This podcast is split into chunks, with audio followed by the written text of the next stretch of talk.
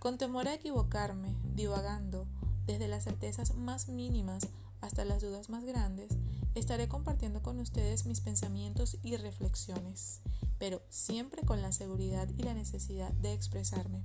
Así, les doy la bienvenida a Rumiantes en la Casa.